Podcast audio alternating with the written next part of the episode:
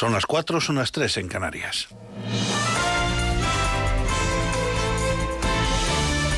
Noticias en Onda Cero. Buenas noches. El presidente del Gobierno, Pedro Sánchez, ha exigido a la presidenta de la Comunidad de Madrid, Isabel Díaz Ayuso, seriedad y responsabilidad ante la situación de alto riesgo que hay en la región por el nivel de contagios de coronavirus por encima de la media española. En rueda de prensa, durante su gira por varios países africanos, Sánchez ha evitado volver a acusar a los gestores madrileños de ocultar datos de contagios, como había hecho en un encuentro previo con periodistas. Por tanto, lo que pido es seriedad y responsabilidad. Las cifras son mucho más expresivas que las palabras.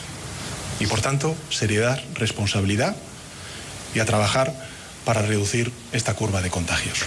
A Pedro Sánchez le ha respondido en estos micrófonos el consejero de Sanidad de la Comunidad de Madrid. En la brújula, Enrique Ruiz Escudero ha recordado que el Ministerio de Sanidad jamás reprochó los datos sanitarios en la región, que siempre ha actuado con una honestidad absoluta con las cifras. Escudero ha explicado que una pandemia no solo se mide por la situación epidemiológica, sino también con la respuesta asistencial rotundamente falso. La Comunidad de Madrid siempre ha actuado con una honestidad absoluta con las cifras. Siempre lo hemos hecho, además publicando los datos desde el primer día de la pandemia en nuestra página web a todos los niveles, los asistenciales, los epidemiológicos, y el único que ha hecho cambios en los criterios de, contar cómo, qué es lo que, que, está ocurriendo a nivel epidemiológico asistencial ha sido el Ministerio. Y hay que recordar que por lo menos cambió ocho veces el sistema de contabilizar tanto casos como ingresados, como hospitalizados, como fallecidos.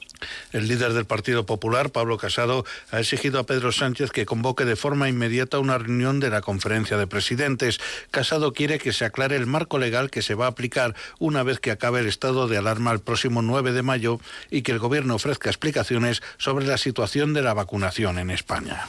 Que exigimos inmediatamente la convocatoria de la conferencia de presidentes para que se explique qué va a pasar a partir del 9 de mayo, en el que no hay marco legal para que actuéis contra el virus y para que se diga claramente qué está pasando con la vacunación en España. Esto ha sido un auténtico despropósito. La vacunación y la gestión de Sánchez, eso sí que es un desmadre. Como decía él, la pasada semana contra el Partido Popular.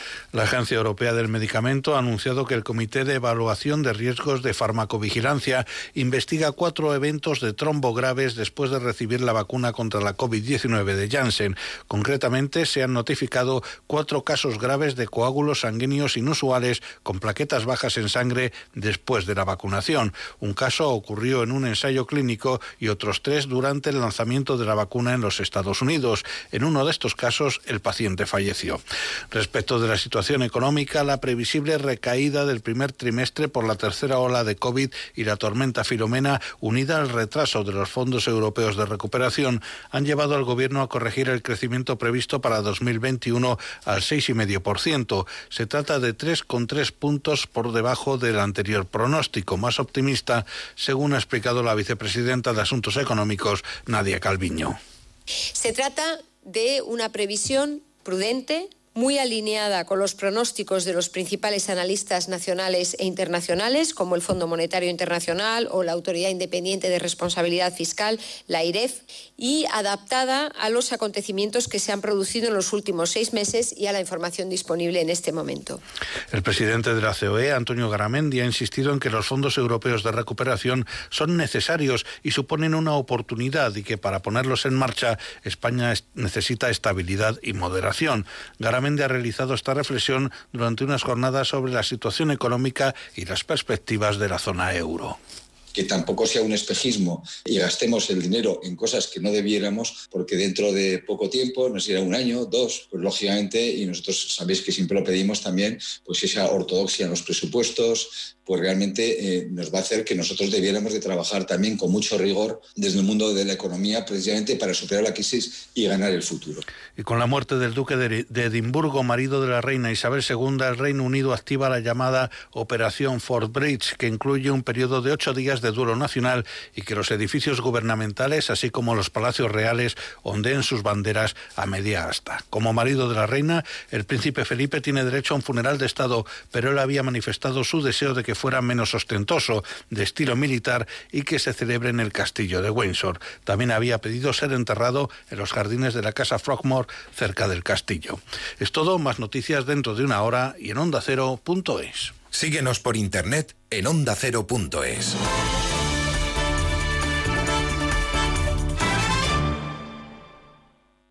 Este sábado, todo un clásico en Radio Estadio. Muy bonito, así me gusta. Cada fin de semana tenemos ahí un show buenísimo. Sí que la liga está preciosa. Cuenta atrás. Llega uno de los partidos más esperados y en uno de los momentos más calientes de la temporada. Real Madrid-Barcelona. ¡Máxima tensión! Vamos. Se rueda en el Alfredo y Estefano. ¡Qué tensión, qué tensión! Dos equipos en una excelente racha de resultados en la persecución del Atlético de Madrid. Completamos el cartel con todo lo que pase en los partidos Getafe Cádiz, Atlética Alavés y Eibar Levante y lo más destacado de los encuentros de Segunda División. Este sábado desde las tres y media de la tarde, el clásico y mucho más en Radio Estadio con Antonio Esteba y Javier Ruiz Taboada. Te mereces esta radio. Onda Cero, tu radio.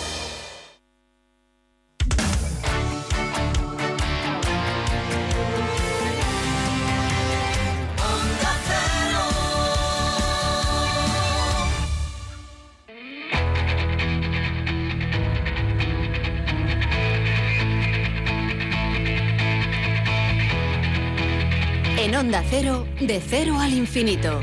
Paco de León. Señoras señores, muy buenas madrugadas. Bienvenidos a esta cita semanal que tenemos eh, siempre aquí en Onda Cero para hablar de nuestros asuntos, de aquellas cuestiones que más nos interesan, que tienen que ver con la investigación, con la ciencia, con la historia, con la música, en fin, de todo aquello que nos rodea en esta semana en la que no solo se dejó ver o asomó la primavera, sino que ya se ha hecho presente con este tiempo un poco cambiante, como por otra parte es lógico. Bueno, atención al menú de radio que tenemos preparado para ustedes. Vamos a empezar hablando con el doctor Diego Santos, que es neurólogo del complejo hospitalario de La Coruña e investigador principal de un estudio por el que se ha llegado a una conclusión, y es que el confinamiento incrementa los trastornos del sueño en un 41% de las personas que padecen Parkinson. Tema eh, interesante y curioso. Hoy Sonsoles Sánchez Reyes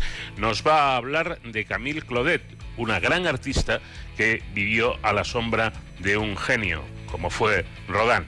José David de la Fuente, en su serie Preguntas al Cielo, contestará a las preguntas que algunos oyentes nos eh, han hecho llegar a, través de nuestra cuenta de Twitter, arroba de cero al infinito, y nos va a hablar de unidades eh, de medida para definir la edad del universo. Dicho de otro modo, cómo se mide el tiempo y la edad eh, del, del, universo, teniendo en cuenta que hubo un momento en los inicios que no había ni sol, ni luna, ni absolutamente nada. Bueno, el profesor nos lo contará con detalle. José Luis Gómez es investigador y líder del grupo del telescopio EHT en el Instituto de Astrofísica de Andalucía. Y es que este telescopio del horizonte de sucesos, conocido por sus siglas en inglés EHT, alcanza un nuevo hito en la observación astronómica al analizar en luz polarizada el agujero negro supermasivo de M87. Nos eh, queremos comentar con él unos datos realmente espectaculares. Primero, cómo es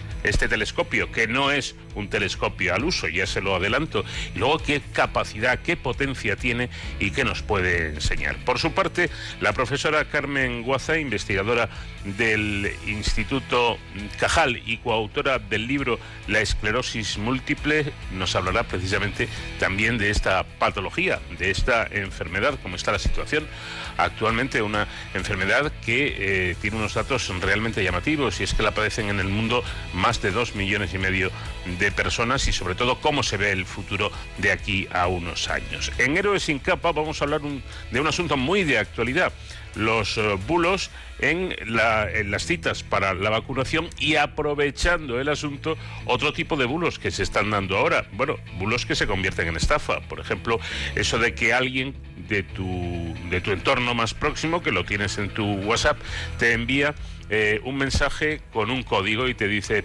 perdóname, pero es que he mandado este, este eh, código sin saberlo, haz el favor de reenviármelo que lo necesito urgentemente. A partir de ahí te han pillado y pueden hackear tu cuenta de WhatsApp y todo lo que en ella eh, contienes eh, o tienes. En fin, yo creo que son temas muy interesantes para esta madrugada en la que nuestro invitado musical va a ser Johann Sebastian Bach, el compositor cumbre del barroco y el último gran maestro del contrapunto. Con él empezamos.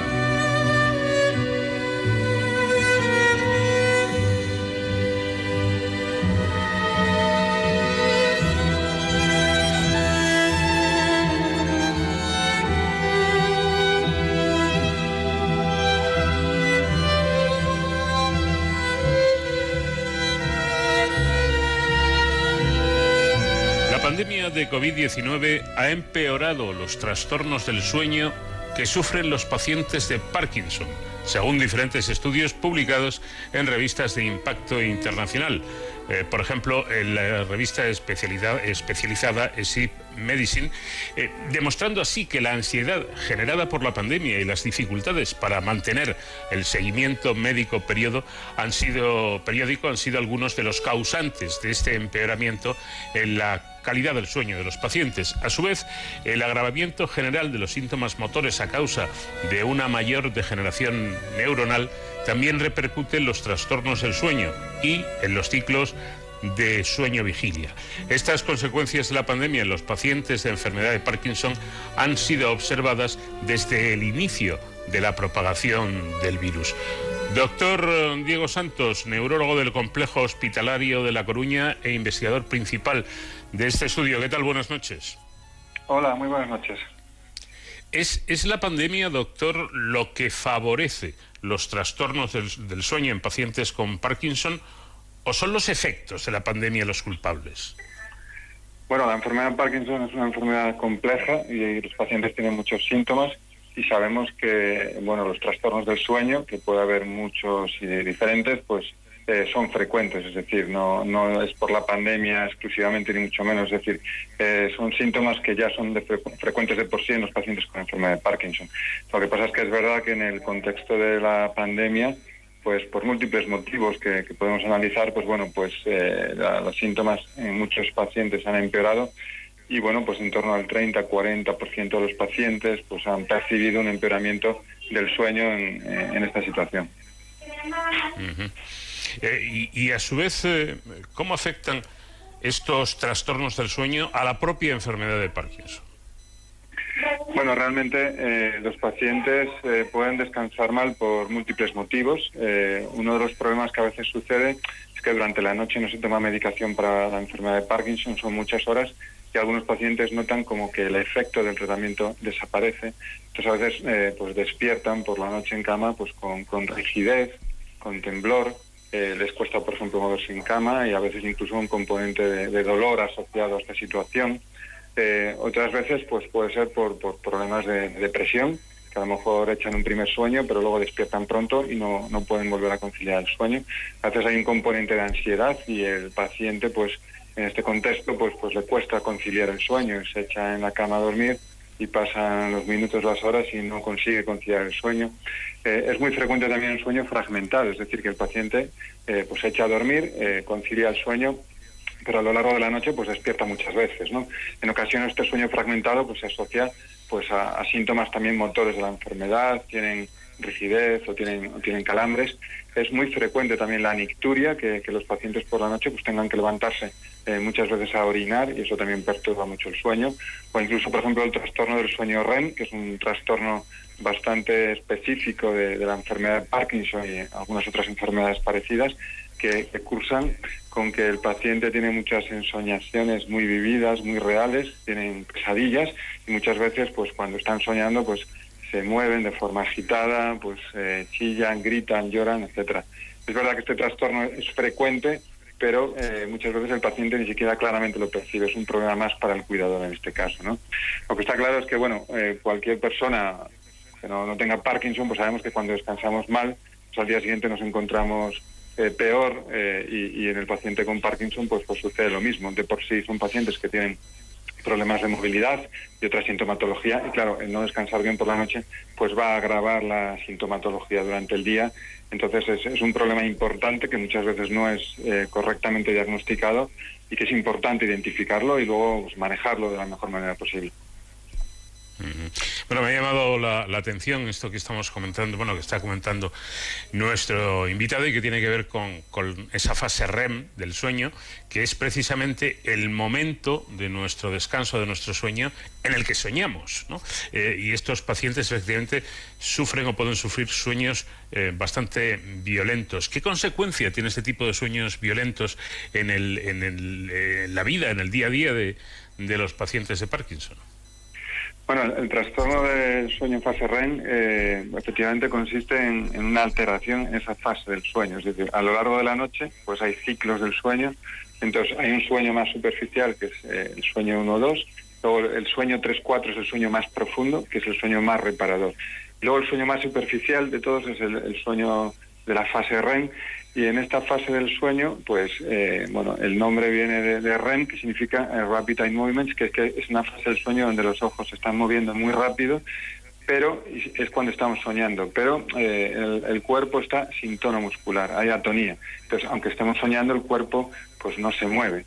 pero los pacientes que tienen este trastorno, pues tienen el tono muscular preservado y coincidiendo con las ensoñaciones, pues efectivamente sí que se mueven. Entonces pueden recrear, por ejemplo, si están soñando que se están peleando, pues pueden recrear la pelea y se pueden mover de forma violenta. Eh, pueden chillar, pueden gritar, pueden llorar, pueden reírse, etcétera. Eh, a veces es muy abigarrada la sintomatología, es un problema importante para el cuidador, a veces de forma involuntaria el paciente les golpea, hay pacientes que se tienen caído de la cama y a veces incluso hay, pacientes que, que, suponen un problema incluso para los vecinos, porque es de noche cuando se supone que hay tranquilidad, pues hay conductas muy violentas con, mucho chillido, etcétera.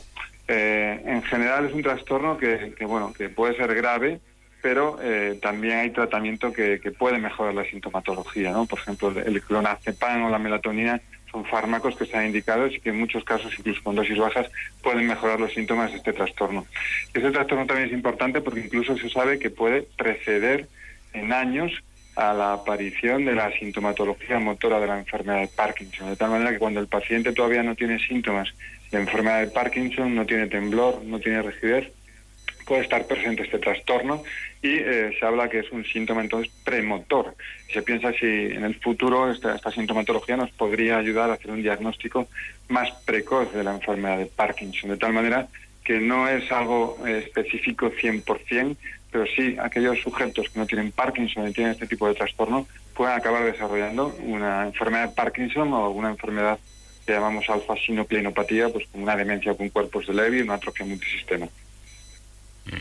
Bueno, y a todo esto añadamos otro problema, otro problema que ya el doctor, al menos de soslayo, ha, comentado. No olvidemos que la enfermedad de, Parkinson eh, tiene esas dos vertientes, la del paciente y eh, la social. normalmente un enfermo de, estas características necesita un cuidador. Estos trastornos del sueño del paciente repercuten también en, el cuidador que tampoco eh, puede, digamos, dormir las horas necesarias o, de, la manera adecuada, lo que me imagino que complica más las cosas, doctor.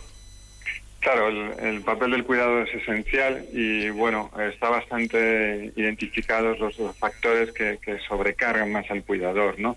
En un paciente con enfermedad de Parkinson, pues no todos los pacientes y mucho menos, pero hay pacientes que acaban desarrollando demencia y alteraciones cognitivo-conductuales.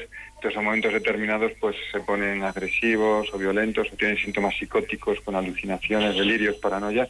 Y también, eh, sobre todo en estos pacientes, pues las alteraciones del sueño muchas veces son eh, más significativas, ¿no? Con, con inquietud en cama, no descansan bien por la noche. Y obviamente esto todo repercute en el, en el cuidador de forma negativa, ¿no? Porque el cuidador tampoco descansa y, es algo que, impacta de forma muy importante en el cuidador. A veces incluso en pacientes sin, sin demencia, ¿no? Es decir, en pacientes con enfermedad de Parkinson que tienen un componente importante de ansiedad depresión y, que, bueno, que no, no descansan bien y todo esto repercute en el cuidador. Muchas veces el paciente se levanta por la noche, hay riesgo de que pueda, por ejemplo, caer, etcétera, ¿no? Y supone un, un problema, una preocupación, una intranquilidad para un cuidador que, que esto acaba repercutiendo. Y en el contexto de la pandemia por COVID, pues también hay algunos estudios ¿no? que han demostrado no solamente pues empeoramiento de los síntomas en algunos pacientes, en un 30-50% de los pacientes, sino incluso, eh, bueno, pues eh, estudios que han demostrado eh, también empeoramiento de esta situación del cuidador, una mayor sobrecarga en este contexto. Se ha hablado mucho eh, sobre, sobre la COVID-19 en, en, este aspecto del sueño, pero no ya en los enfermos de Parkinson, sino en la sociedad en, en general. Se habla mucho, doctor, de que dormimos peor los que afortunadamente no tenemos Parkinson eh, debido a, a, la situación, no sé si a, a la situación pandémica, me imagino que sí, ¿no? Más que a la propia enfermedad en sí. Bueno, efectivamente, eh, yo creo que es una situación general y es verdad que sí que hay estudios ¿no? que se han hecho tipo encuesta, eh, bueno, a nivel poblacional, donde gran parte de la población pues ha manifestado pues efectivamente pues ciertos síntomas, ¿no? Que ha habido como un empeoramiento en cuanto al estado de ánimo o que uno percibe pues más más sensación de ansiedad o incluso efectivamente descansar peor muchas veces el tema del descanso está muy, muy relacionado con, el nivel de preocupación o de estrés que tengamos, ¿no? Pues esta situación es, complicada eh, en general, ¿no? Aunque uno tampoco eh, haya tenido pues una situación personal de, de, desgracia, una vivencia de ningún familiar o amigo, etcétera, pero incluso eh, en esas circunstancias pues uno está preocupado, no sabe cómo va a evolucionar, a veces también preocupaciones relacionadas con el trabajo, eh, etcétera, ¿no? Y, ya no digo, pues cuando alguien ha tenido algún caso, ¿no? En la familia. Entonces, claro, todo esto pues, repercute, ¿no? En, el propio sueño. Y luego en, los sujetos, en las personas que han desarrollado la enfermedad COVID-19, bueno, pues eh, sí que es verdad que muchas veces hay síntomas neurológicos.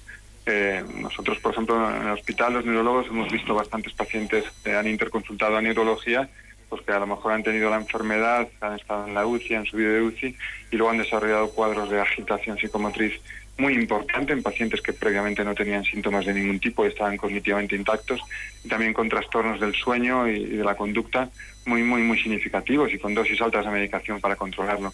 Y eh, no solamente a corto plazo, sino también a medio largo plazo, pues también hay algunos estudios que indican que algunos pacientes pues pueden tener síntomas ¿no? secuelares desde el punto de vista cognitivo, problemas de atención, de concentración, eh, de fluidez, etcétera, y, también incluso pues, pues problemas para, para conciliar el sueño y, y, un sueño más fragmentado, problemas para mantener el sueño ¿no? de forma adecuada.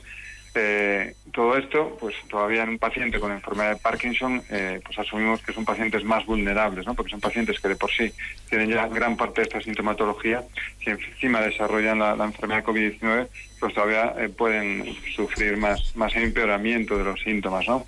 Aunque es verdad que en general la, evidencia ya vamos teniendo más tiempo ¿no? de, de recorrido con el problema, pues, pues parece indicar que no es más frecuente eh, la enfermedad en los pacientes con Parkinson que en la población general. Los pacientes con Parkinson no reciben tratamientos eh, que a priori pues supongan un mayor riesgo de poder desarrollar la enfermedad e incluso, bueno, pues porque son bastante, bueno, responsables y muy prudentes, incluso el miedo, ¿no? al contagio, y eso lo hemos observado incluso en estudios hechos aquí en España, pues que, el, número de casos de pacientes con Parkinson que se contagiaron y que desarrollaron la enfermedad COVID-19 es más bien bajo, ¿no? Pero es verdad que pacientes que lo han desarrollado son pacientes vulnerables, sobre todo pacientes en estadios más avanzados, pacientes de alto riesgo de complicaciones.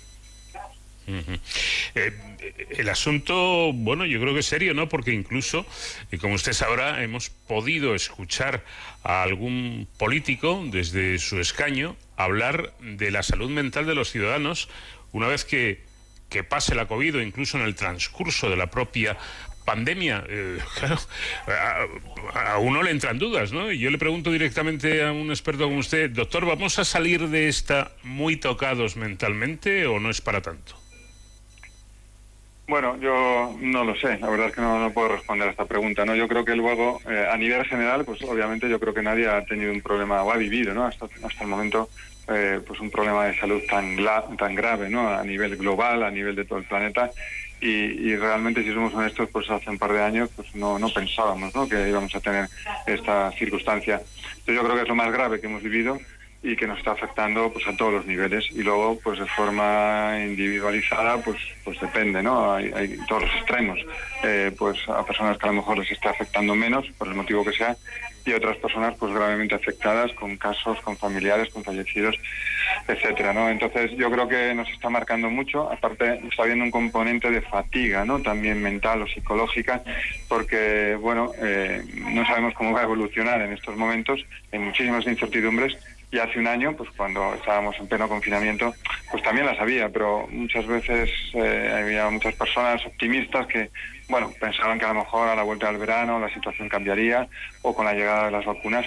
Y bueno, con el tiempo pues estamos aprendiendo que, todo va despacio y que hay que ser muy prudentes porque a pesar de las vacunas y que cada vez está habiendo más vacunas y que pueden ayudar a hacer frente al problema, pues, pues bueno, puede haber mutaciones, nuevas variantes del virus y, no sabemos realmente cómo se va a comportar en el futuro. No lo saben ni los expertos realmente, yo creo, ¿no? que, que, tienen más conocimiento sobre el tema. Y con respecto a los problemas psicológicos derivados de todo esto, pues sobre todo a la sociedad española de psiquiatría ¿no? y los, psiquiatras y, los profesionales que más eh, centrados están en, todo este aspecto, los psicólogos, etcétera, pues realmente son los que mejor probablemente puedan responder y, decirnos un poquito cómo, cómo puede ser la, evolución, pero es complicado, hay muchas incertidumbres. Doctor Diego Santos, neurólogo del Complejo Hospitalario de La Coruña, e investigador principal de este estudio al que nos hemos referido. Gracias por atendernos y, como siempre, enhorabuena por el trabajo que llevan ustedes a cabo. Muchísimas gracias, ha sido un placer.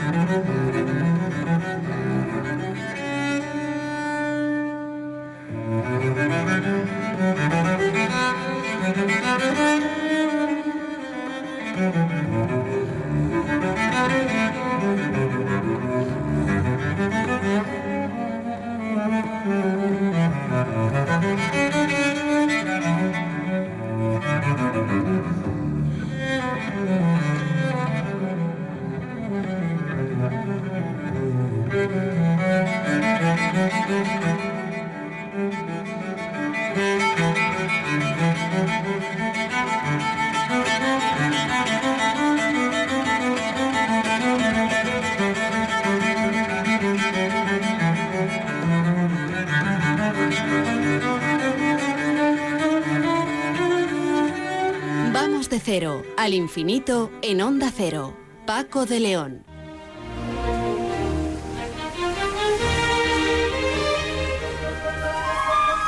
Esta noche de nuevo Sonsoles Sánchez Reyes nos trae el caso de una gran artista que fue históricamente difuminada y condenada a un segundo plano por el hecho de ser mujer y quedar a la sombra de un hombre con el que compartía incluso una historia de amor. Sonsoles, ¿qué tal? Muy buenas noches. Muy buenas noches, Paco.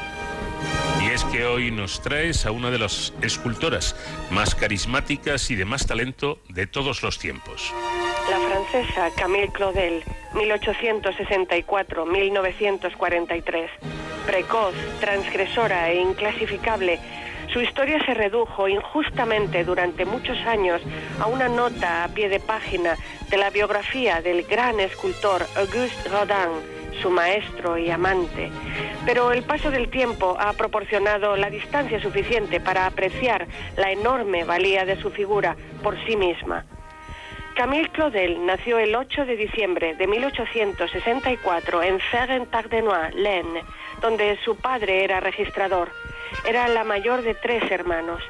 Su hermana Louise nació en 1866 y su hermano Paul en 1868. Paul Claudel llegaría a ser un poeta y diplomático muy célebre en Francia. Describió así a su hermana Camille.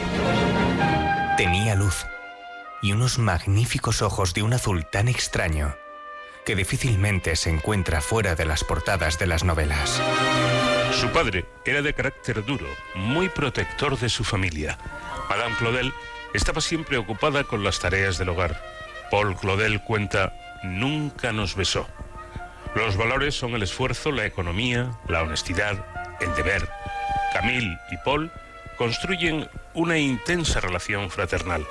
Camille era la hija menos querida por su madre que prefería a Luis, más convencional y obediente. Luis tampoco apreciaba la naturaleza rebelde de su hermana. En otoño de 1876, el padre fue ascendido a curador de hipotecas en Nogent-sur-Seine. La familia residió allí tres años en una casa del siglo XVIII. Camille modela sus primeras figuritas de arcilla, plasmando a sus héroes, David y Goliat, Bismarck, Napoleón, desaparecido. Desde los ocho años mostraba una sorprendente disposición para la escultura. Su padre pidió consejo al escultor Alfred Boucher, el primero en detectar las habilidades de la joven y enseñarle los conceptos básicos de la escultura. Recomienda seguir su formación artística en París. El padre accede. Ser escultora era un desafío a finales del siglo XIX, cuando la elección de las mujeres se reducía al matrimonio. En 1881, la madre se mudó con los hijos a París. Camille tomó lecciones de escultura en la Academia Colarossi, pues las mujeres tenían la entrada prohibida a la Academia de Bellas Artes. En 1882, Camille Claudel comparte un taller con otras jóvenes, la mayoría inglesas. Una de ellas, Jessie Lipscomb, sería su gran amiga de por vida. Alfred Boucher iba una vez por semana a corregir su trabajo. De este periodo data el busto de la Ville Hélène. En su estilo naturista, vemos las lecciones de Boucher. Con el premio Salón de 1882, ofreciéndole un viaje de estudios a Italia, Boucher partió hacia Florencia. Rodin acepta reemplazarle como maestro de Camille. Rodin había recibido en 1880 de la Direction des Beaux-Arts el encargo de las Puertas del Infierno, inspiradas en la Divina Comedia de Dante para el futuro Museo de Artes Decorativas que nunca llegaría a inaugurarse. Eso le permite beneficiarse de un taller en Rue de l'Université, que mantendrá toda su vida y contrata ayudantes para el encargo de los burgueses de Calais. Era un artista de renombre. Había creado El Pensador. En 1884, Camille ingresó en su estudio y se convirtió en su alumna, su amante, su modelo y su musa. Él tenía 43 años, ella 19. Única mujer del estudio, su presencia provocó comentarios y bromas, pero gracias a su seriedad y su trabajo, consiguió la admiración de sus compañeros. Durante años colaboró intensamente en la obra del escultor. Este le confiaba las manos y los pies de las obras. La influencia del maestro se refleja en su trabajo. Esta relación fusional y atormentada marcará para siempre a los dos. Rodin estaba casado y además tenía una amante estable, la costurera Rose Beret, con quien tuvo un hijo e inmortalizó en multitud de esculturas y a la que nunca abandonó, casándose con ella al final de su vida. En 1886, Camille Claudel dejó a su familia para unirse a Auguste Rodin. Es el periodo en el que los dos están más cerca. En primavera de 1886, Camille Claudel estuvo con los Lipscomb en Peterborough, Inglaterra, y en agosto en la isla de White, uniéndose Paul Claudel. Expone en el castillo de Nottingham retrato de Jessie. Al año siguiente, Jessie exhibió allí un busto de Camille Claudel. Camille Claudel exige a Rodin por contrato firmado el 12 de octubre que no acepte ninguna otra alumna, que la proteja en círculos artísticos y que se case con ella. Este contrato no tendrá seguimiento. En noviembre del mismo año, Camille produjo un gran grupo inspirado en un drama del poeta hindú Kalidasa, Sakuntala, que obtendrá una mención de honor en el Salón de Artistas Franceses de 1888. En 1887, durante un viaje a Turán, en busca de referencias para el monumento a Belsac, Camille Claudel y Rodin se alojaron en el Château d'Illet, en Assa-le-Rideau. Camille volverá cuatro veranos consecutivos. Realizó un busto de la nieta del dueño del castillo, la Petit Châtelain. El Salón de la Sociedad Nacional de Bellas Artes exhibió su busto de bronce de Rodin. A partir de 1893, Camille Claudel se alejó de Rodin y se aisló en su obra, exasperada por los críticos que solo veían en su arte una prolongación de su maestro. Explora nuevas direcciones para afirmar su autonomía y comienza Bocetos de la Naturaleza, inspirados en la vida cotidiana. Rodin preside la sección de escultura de la Sociedad Nacional de Bellas Artes, de la que Camille es miembro. Allí expone dos obras, La Valse y Clodot. Paul Claudel inicia una carrera consular que lo alejaría de su familia. Fue vicecónsul en Nueva York y cónsul adjunto en Boston. En 1895, Camille Claudel recibió dos encargos. Clodot en mármol para conmemorar el banquete ofrecido en honor a Puvis de Chavannes y su primer encargo del Estado, la Edad Madura. El Estado no cumplirá su encargo por razones oscuras Camille Claudel responsabiliza a Rodin, alegando que teme ser superado por ella, y el mármol del Clozot desaparecerá extrañamente del Museo de Luxemburgo. En 1896, Camille Claudel conoció a Mathias Mohar, director del periódico Le Temps, y la condesa de Marais, su principal mecenas, hasta 1905. En 1898, Morard publicó la primera biografía del artista en Le Mercure de France. En 1898, tras 14 años de relación turbulenta de pasiones y reproches, con un aborto de por medio y a pesar de que seguía queriéndolo, Camille rompió con Rodin, harta de promesas incumplidas e infidelidades. En enero de 1899, Camille Claudel se trasladó a Ile Saint-Louis, su último estudio. Su encuentro con el gran galerista Eugene Blot permitirá la difusión de la obra de Camille Claudel. Blot es capital para la pervivencia de la obra del artista tras la destrucción que infligirá a sus esculturas en tiempos de angustia. En 1905, Paul Claudel publicó el artículo Camille Claudel Estatuaire en el periódico L'Occident. Los hermanos pasan parte de agosto juntos en los Pirineos y Camille trae bocetos para el busto de Paul a la edad de 37 años. En 1905, Eugène Blot le dedicó una exposición en su galería.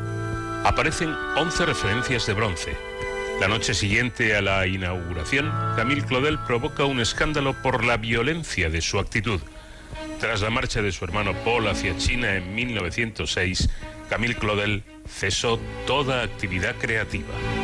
A partir de 1911, el estado mental de Camille se volvió preocupante. Vive encerrada por el terror de la persecución de la banda Rodin. Una carta a Henriette Thierry alrededor de 1912 recoge la destrucción de sus obras.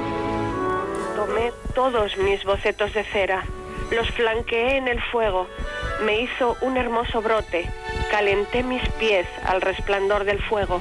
Así hago cuando me pasa algo desagradable, tomo mi martillo y aplasto a un hombre. La gran estatua siguió de cerca la desafortunada suerte de sus hermanitas de cera. Muchas otras ejecuciones capitales se llevaron a cabo inmediatamente después. Se acumula un montón de yeso en medio de mi taller. Es un verdadero sacrificio humano. El 3 de marzo de 1913 muere su padre. Al no ser informada por su familia, Camille no asistió al funeral. El 7 de marzo, el doctor Miché redactó el certificado de internamiento. Camille Claudel tiene 48 años. El 10 de marzo ingresó en Villebard, un internamiento voluntario solicitado por su madre, con el diagnóstico de delirio sistemático de persecución basado en interpretaciones e imaginaciones falsas. Debido a la guerra fue trasladada al asilo de Montdevergers en Montfavet, un distrito de la ciudad de Avignon, en Vaucluse, en septiembre de 1914. No saldría con vida. Allí Camille no es culpe y está en la mayor soledad. Su madre murió en 1929 y su hermana en 1935. Su hermano Paul va a verla 10 veces en sus 30 años de reclusión y su vieja amiga Jessie Lipscomb la visitó dos veces. No me dejes aquí sola, reclamo a gritos la libertad. Suplicó en vano Camille a su hermano Paul en cartas. Camille Claudel murió el 19 de octubre de 1943 a los 78 años. Paul es avisado por telegrama pero no asiste al entierro en el cementerio de Montfavet, en una tumba sin nombre. Posteriormente, sus restos acabarán en la fosa común, perdida tras unas obras. Un memorial actualmente recuerda el lugar. En 1914, mientras Auguste Rodin negociaba establecer su museo en el Hotel Vigon, Mathias Morard le pidió una sala para Camille Claudel. Rodin acepta, pero Paul Claudel se opone inicialmente. Rodin murió el 17 de noviembre de 1917.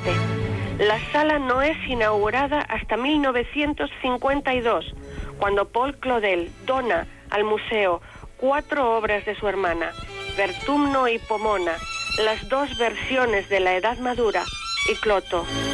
La colección se fue enriqueciendo con donaciones y adquisiciones realizadas por el museo. En 1949, Paul Claudel pidió al Museo Rodin una retrospectiva de Camille, escribiendo el prólogo del catálogo Mi hermana Camille, un estudio de la obra y un retrato íntimo de la artista. La retrospectiva se inauguró en el Museo Rodin el 16 de noviembre de 1951. En 2008, la ciudad de Nogent-sur-Seine adquiere la casa de Saint-Point, donde vivió la familia Claudel entre 1876 y 1879. Allí se inauguró un museo en 2017, a una hora al sudeste de París, en el límite de la región de Champagne, que reúne el mayor número de obras del artista en el mundo hasta la fecha, 43. La colección fue reunida principalmente por su sobrina nieta, Reine-Marie Paris, nieta de Paul Claudel.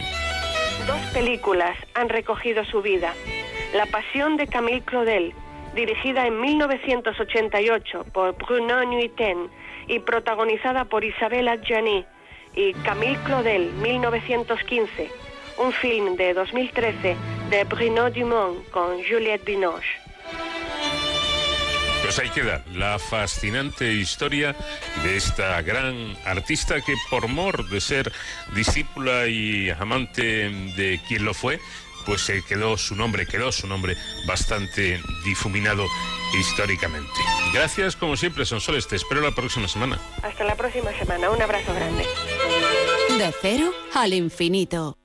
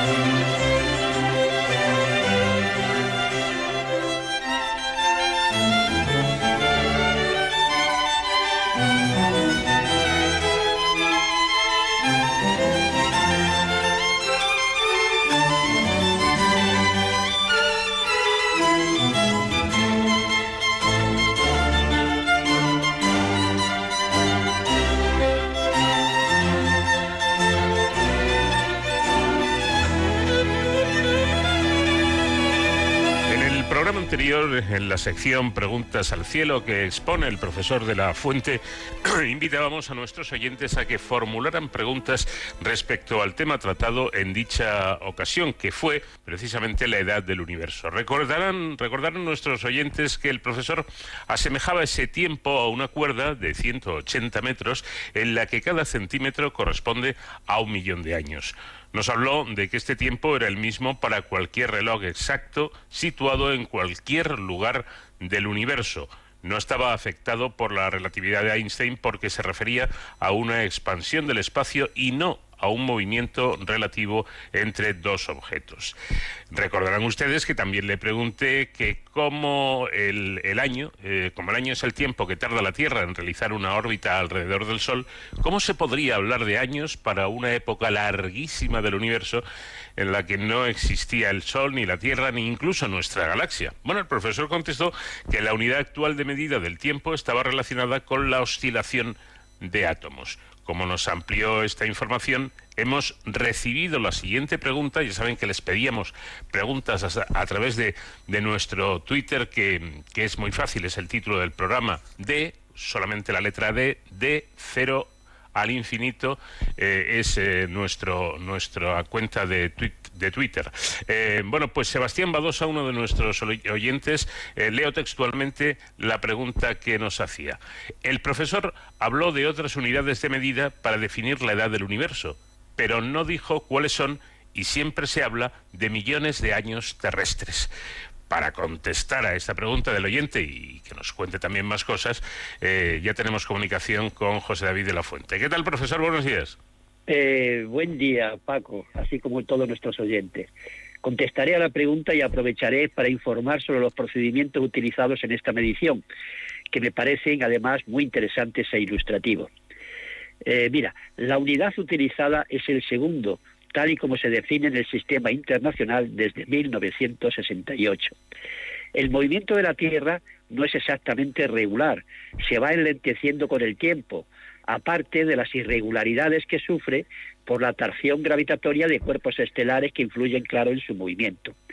Por tanto, el segundo, conocido como la sesentava parte de un minuto, que es a su vez la sesentava parte de una hora, y así continuaríamos hasta el año, no es por tanto muy exacto para las mediciones precisas que se exigen en la actualidad.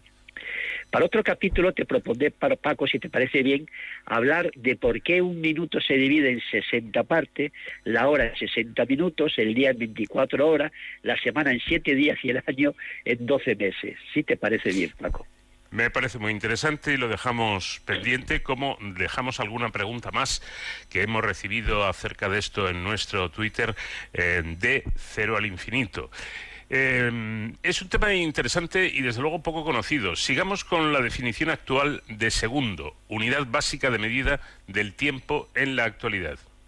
Bien, si leo la definición rigurosa del sistema internacional, nuestros oyentes o se duermen o cambian de día.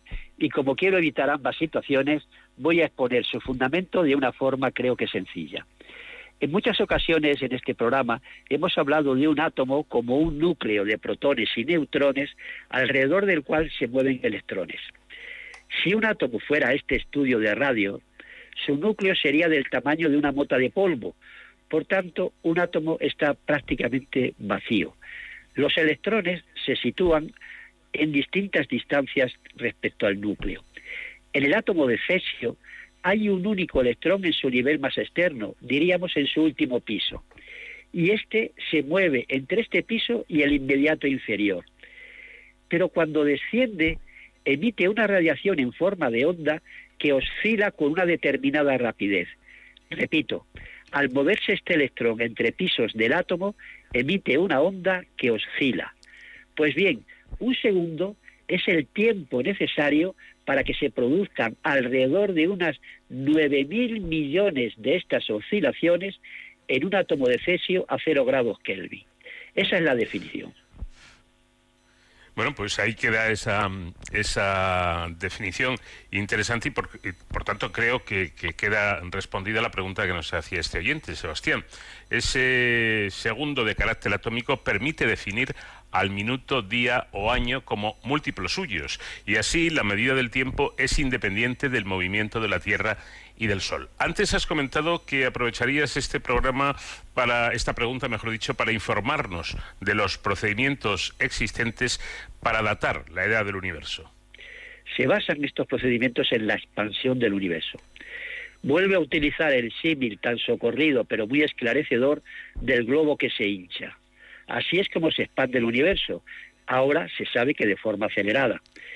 Mira, si señalamos dos puntos de este globo, podemos medir la velocidad de su separación por el efecto de este hinchamiento y no por su propio movimiento. Pero ¿cómo medimos esta velocidad de separación? La ley confirmada de Hubble nos dice que esta velocidad de expansión es proporcional a la distancia de separación. Así, si una galaxia A mayúscula se encuentra a doble distancia de la Tierra que otra B, su velocidad de separación de nosotros es también el doble. Lo interesante, claro, es calcular esta constante de separación, que denominamos constante de Hubble. La edad del universo es la inversa de esta constante. Luego, si conocemos la constante de Hubble, deduciremos fácilmente la edad del universo. Este es el fundamento matemático de la medida. Eh, la cuestión, por tanto, es calcular precisamente esa constante, ¿no? Esa es la dificultad técnica unos científicos estudian el alejamiento entre galaxias que tienen que estar muy alejadas de nosotros para calcular la constante de Hubble. ¿Y por qué tienen que estar eh, tan alejadas esas galaxias? Pues para eliminar el efecto adicional de su movimiento propio. Analizando la luz proveniente de una galaxia, podemos saber si ésta se aproxima o se aleja de nosotros. Si esta luz está desplazada al rojo, se separa. Si está desplazada al azul, se acerca. Es un fenómeno parecido al del pitido de un tren. Cuando se acerca es agudo, mientras que cuando se aleja se va haciendo cada vez más grave. Por ejemplo, la luz que nos llega desde Andrómeda, la galaxia más cercana a nosotros, está desplazada al azul, señal inequívoca de que se acerca a nuestra Vía Láctea. Es mayor el efecto de su movimiento propio que el de la expansión, el de la expansión del espacio existente entre Andrómeda y nosotros. Por eso no nos sirve de referencia para calcular la constante de Hubble. De ahí que para medir la expansión se utilizan las galaxias más lejanas. Otros científicos, sin embargo, han acudido al fondo cósmico de microondas, del que hemos hablado, Paco, en anteriores programas. Sí, sí, lo, recuerdo. Estas eh, microondas corresponden a la primera luz emitida en el universo cuando éste todavía era prácticamente un bebé y se transformó de opaco en transparente. Ocurrió a los 300.000 años del Big Bang, una edad desde luego muy temprana en la historia de nuestro universo. Estas microondas que inundan precisamente todo ese universo son las huellas del primer flash de luz. En cierta ocasión, recuerdo que comentaste que estas se podían detectar en nuestros televisores analógicos antiguos cuando no sintonizaban ningún programa. En esa lluvia de puntitos que aparecían en la pantalla había una parte de este fondo de microondas. Qué, qué curioso e interesante. Con un televisor antiguo, profesor, podíamos ver la primera luz del universo. Así es, Paco. Pues bien, un equipo de científicos ha estado estudiando este fondo de microondas durante cuatro años en el telescopio impresionante situado en el desierto de Atacama, en Chile, lejos de cualquier contaminación por luz. Hace dos años publicaron sus resultados al medir distancias en este fondo de microondas. Invito a nuestros, a nuestros oyentes a que vean en Internet el mapa de esta radiación electromagnética inicial, pues es el mapa del universo, casi nada. Pues bien, mediante estudios rigurosos sobre medidas muy precisas de este fondo de microondas, determinaron que si un objeto se encuentra a una distancia de nosotros de unos 3 millones de años luz, entonces el espacio existente entre ese objeto y la Tierra se va estirando, se va expandiendo a una velocidad de unos 67 kilómetros por segundo. La constante de Hubble, por tanto, calcularon que era exactamente de 67,592, valor casi, casi coincidente con el medido por científicos que han utilizado el telescopio del satélite en órbita Planck. La coincidencia de sus datos parece confirmar que se han aproximado a un valor real, muy real. Según estos últimos estudios, la edad del universo es menor de lo calculado anteriormente. Antes hablaba Paco de una cuerda de 180 metros, de 168 metros, en la que cada centímetro era un, un millón de años. Pues bien, tanto los científicos del satélite Planck como los del desierto de Atacama coinciden en asignar al universo una edad mucho más corta de la anteriormente citada, exactamente de 13.770 millones de años. Es decir, que si asignamos un millón de años a un centímetro de una cuerda, la edad del universo estaría representada por una cuerda de 137 metros y 70 centímetros. Perfectamente explicado, yo creo que entendible para incluso los no iniciados en, todo esto. Bueno, em, terminamos eh, recordando que cualquier duda que tengan ustedes eh, referida a esta, a esta cuestión que estamos tratando en estas preguntas al cielo, nos la pueden enviar a través de nuestra cuenta de Twitter, arroba de mayúscula, letra D, cero al infinito, todo junto. Y será contestada eh, por nuestro especialista, por nuestro experto, el profesor de la Fuente. Por cierto, tenemos pendiente otra pregunta que nos hacía un oyente, otro oyente, eh, a través de nuestra cuenta de Twitter, arroba D simplemente la letra D mayúscula de cero al infinito y será contestada en el próximo programa. Gracias, como siempre, profesor, un fuerte abrazo. Vale, un abrazo, Paco.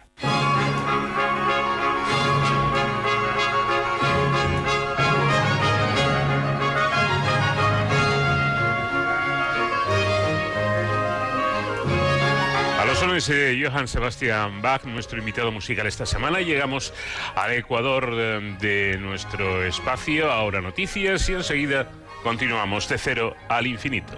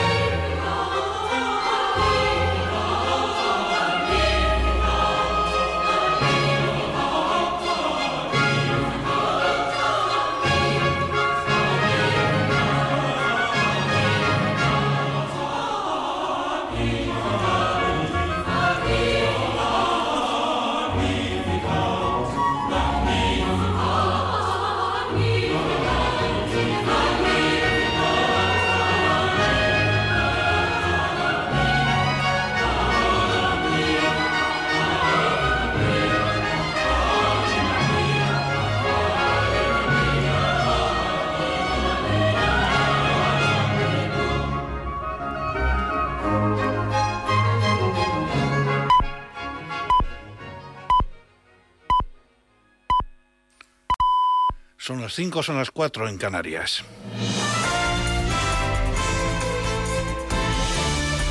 Noticias en Onda Cero. Buenas noches. Los partidos madrileños mantienen este sábado una intensa agenda de actos a una semana del arranque oficial de la campaña para las elecciones del 4 de mayo en la Comunidad de Madrid y justo un mes después del anuncio del adelanto electoral.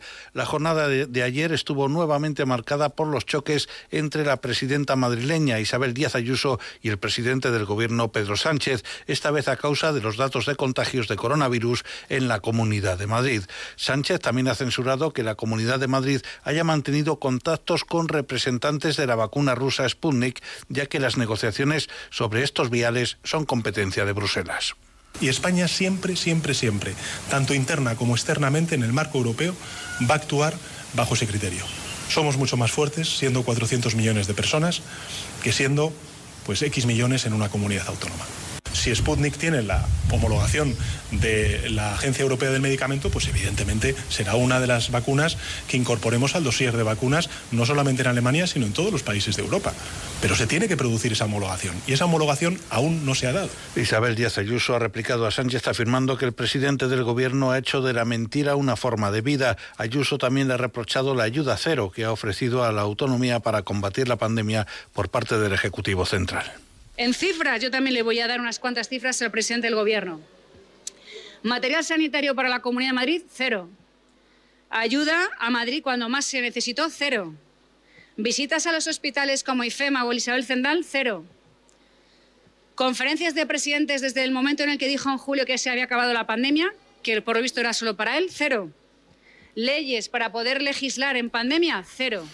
La Comunidad de Madrid y Canarias, aunque no en todas sus islas, han levantado esta pasada medianoche el cierre perimetral que comenzaba el 26 de marzo con motivo de la Semana Santa para tratar de evitar desplazamientos, mientras que Baleares lo hará el próximo lunes y Extremadura ha decidido que lo mantendrá al menos dos, semanas, dos semanas más. Además, sepan que el ritmo, el ritmo de vacunación se ha intensificado en toda España durante las últimas horas, con más de 420.000 dosis inyectadas para frenar el coronavirus, que no obstante mantiene también la tendencia ascendente de contagios de los últimos, de los últimos días, con una incidencia que llega a los 182 casos por cada 100.000 habitantes.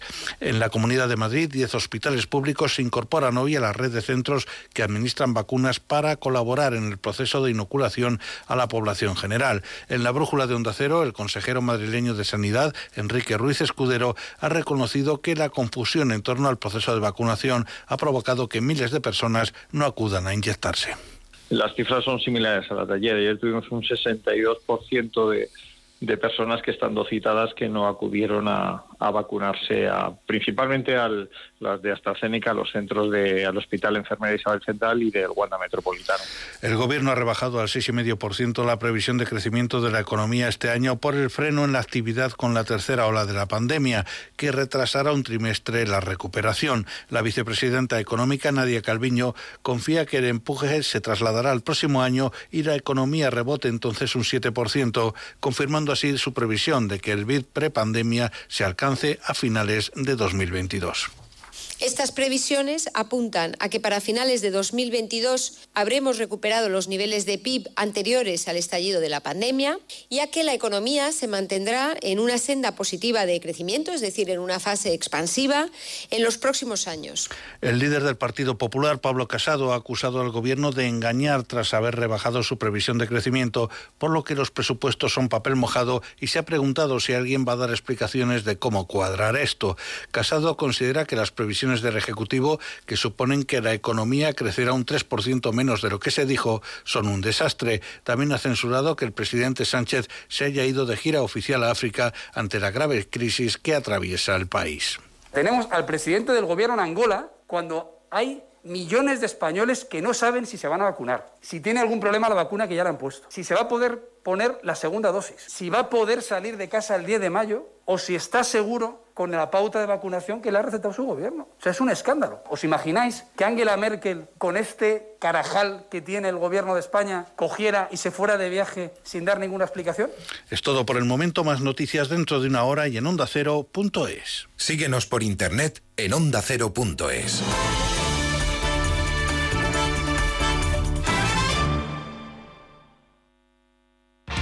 Los fines de semana nos juntamos en familia en Como el perro y el gato, porque una mascota es uno más de la familia. ¿Qué edad tienes, Hugo? Eh, 13 años. Escúchame, ¿tenéis mascotas? Un periquito y dos tortugas. Nuestro gato, que se llama Puscas, nos ha ayudado mucho, pero mucho, somos muy mayores. Viva mi gato y viva todos los perrunos, gatunos. Una se llama Cora, el otro Susto, Pulgi y el otro es Ticonín. Cuatro chihuahuas. ¿Cuatro chihuahuas? Ándale, güey. Como el perro y el gato, un programa para todos. Entretenido, interesante, divertido, para aprender, consultar y sobre todo pasar un buen rato.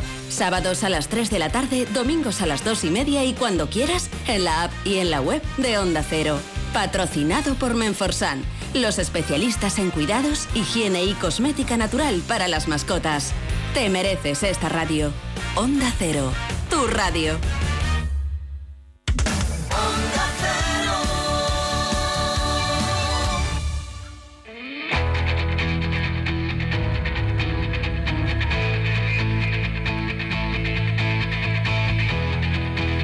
En Onda Cero, de cero al infinito.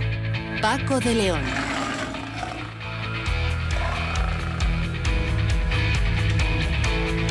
Bienvenidos de nuevo. Comenzamos aquí nuestra segunda hora en este vuelo semanal por el conocimiento en el que pilota la nave, la Enterprise de Onda Cero, el comandante Nacho García. Vamos a empezar eh, enseguida hablando con José Luis Gómez, que es investigador y líder del grupo del telescopio EHT en el Instituto de Astrofísica de Andalucía. Y es que este telescopio del horizonte de sucesos, conocido como EHT por sus siglas en inglés, alcanza un nuevo hito en la observación astronómica al analizar en luz polarizada el agujero negro supermasivo M87. Les aconsejo que no se pierdan la entrevista porque... Eh, nos van a explicar unos datos realmente espectaculares e increíbles que se consiguen gracias a las observaciones que han conseguido a través de este, de este medio. Un telescopio que no es tal, sino que son muchos telescopios unidos para tal fin.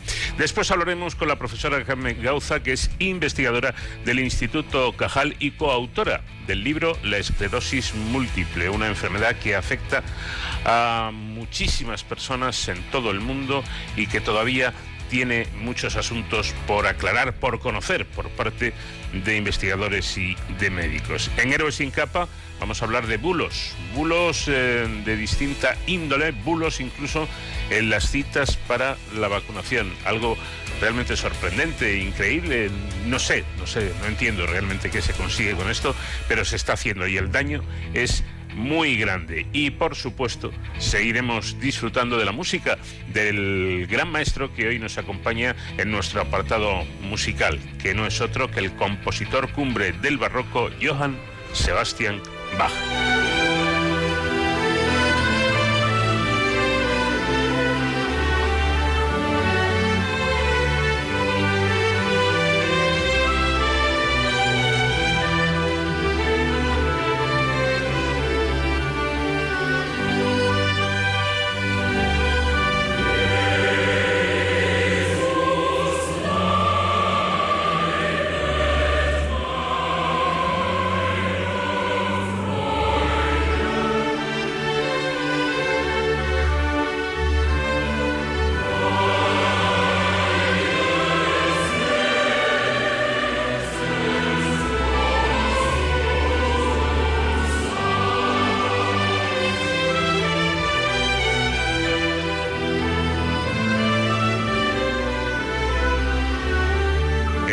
Del horizonte de sucesos, EHT por sus siglas en inglés, alcanza un nuevo hito en la observación astronómica al analizar en luz polarizada el agujero negro supermasivo de M87.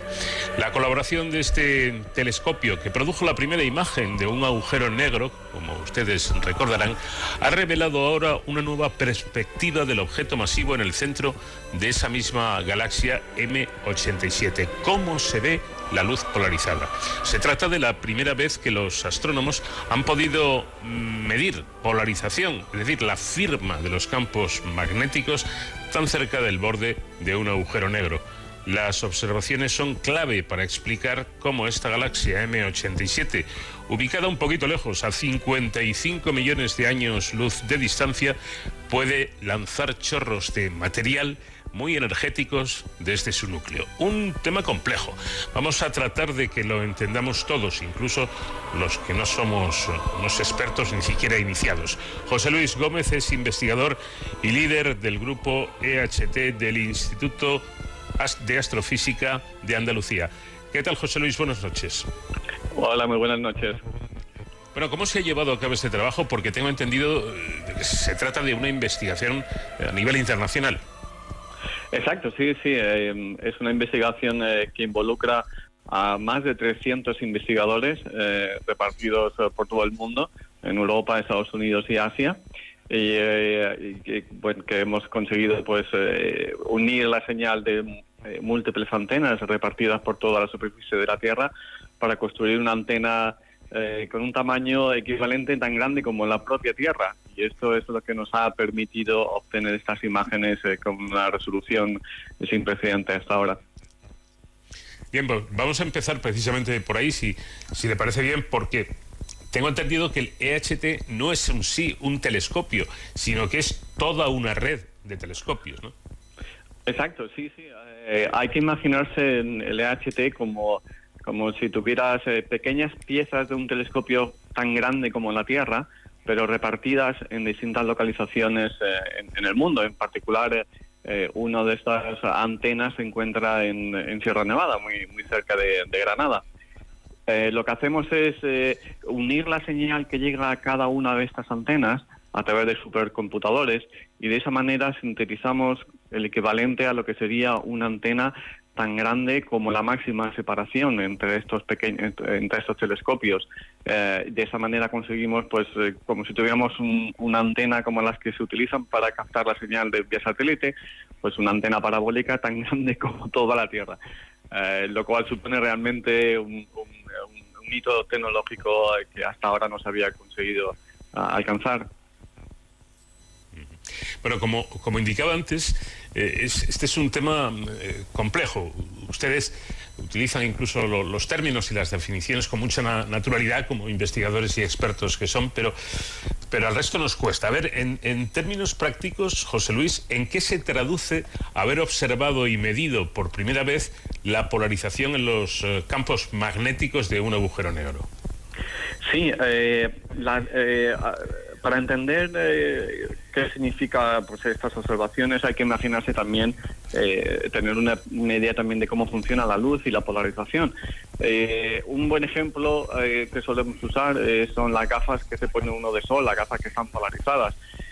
estas gafas polarizadas nos permiten restringir la, la, dirección de vibración de la luz en determinadas direcciones. Entonces, nos, nos permite determinar cuál es la orientación eh, predominante de vibración de la luz.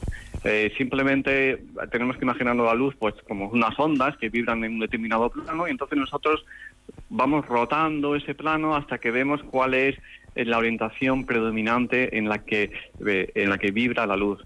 Es lo mismo que decía, como comentaba antes, que cuando utilizas unas gafas polarizadas para evitar esos reflejos que tenemos durante un día muy claro de verano, ¿no? Y hacer buenas fotografías, por cierto. Eh, entonces, al, al determinar cuál es la orientación en la que suele brillar la luz, podemos determinar entonces cuál es la orientación del campo magnético asociado a la región que emite esa luz. Y obtener información de los campos magnéticos es fundamental porque es uno de los eh, aspectos más relevantes eh, de la física y, que nos permite entender cuáles son los procesos, sobre todo por los cuales estos agujeros negros tan supergigantes, estamos hablando de, miles de millones de veces más grandes que nuestro Sol, eh, son capaces de tragar mucho del material que tienen a su alrededor pero al mismo tiempo, lo que es más curioso es que mucho de ese material es expulsado en forma de, de, unos chorros de partículas que viajan a velocidades muy muy cercanas a la máxima posible, que es la velocidad de la luz. Los agujeros negros siempre decimos que lo tragan todo, ¿no? Es, es como la superaspiradora del universo que traga todo lo que tiene a su alrededor. Pero curiosamente, mucho de ese material no acaba en el agujero negro Y estamos viendo que la razón por la que no acaba en el agujero negro es porque existen esos campos magnéticos muy intensos que rodean al agujero negro. Ahora hablaremos de esos chorros porque eh, dan ustedes unos datos realmente espectaculares, pero me ha quedado una, una duda. Em, eh, ¿Podríamos decir que ustedes ponen, entre comillas, gafas a los telescopios? Exacto, sí, sí, es como, de hecho, ponemos unos polarizadores para determinar cuál es la orientación eh, en la que eh, brilla la luz, la orientación predominante en la que brilla la luz. Es como, efectivamente, es igual que, que, que las gafas de sol polarizadas que utilizamos. Curioso, sin duda alguna. Hablan ustedes de una fracción significativa de la luz alrededor del agujero negro, que está polarizada. ¿Nos lo puede traducir en, términos eh, que podamos eh, entender? ¿Qué es eso de fracción significativa?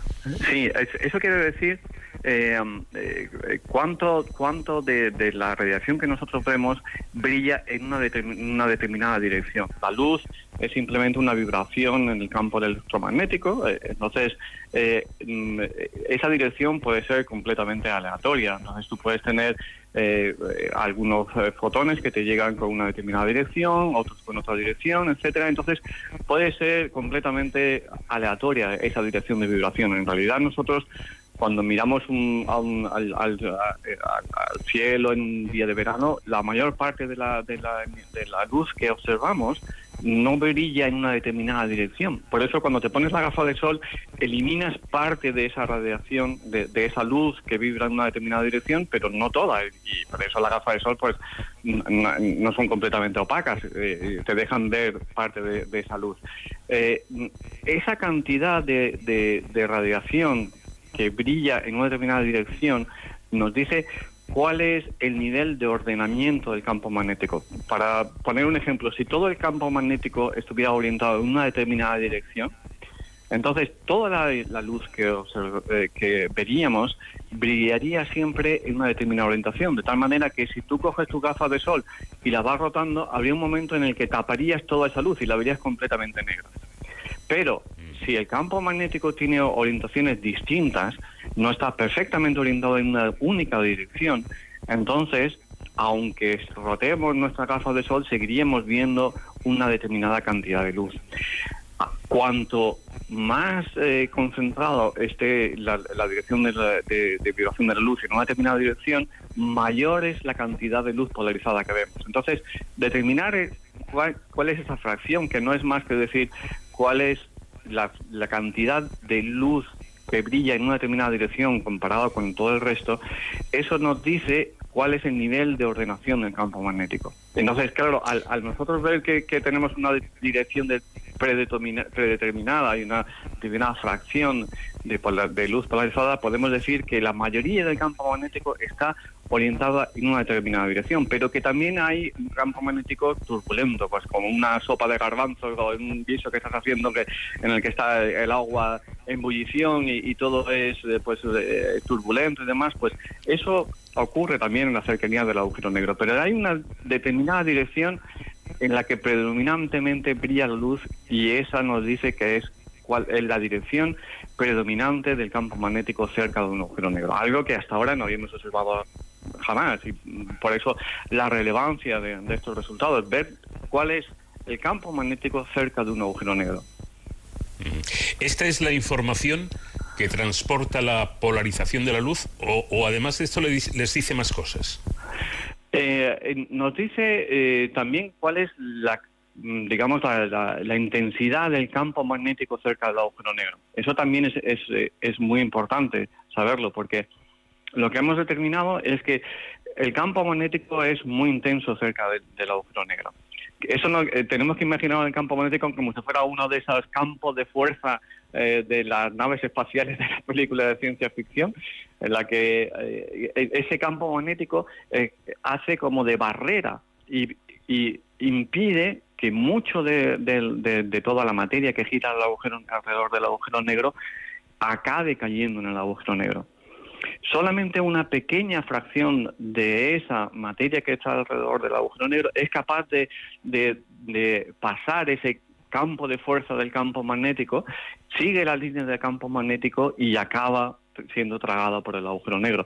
Pero otra gran parte de ese material, en vez de acabar en el agujero negro, sigue también esas líneas de campo magnético, pero acaba siendo eyectado por el agujero negro con unas, con unas eh, eh, velocidades, como decía antes, enormes y una energía enorme.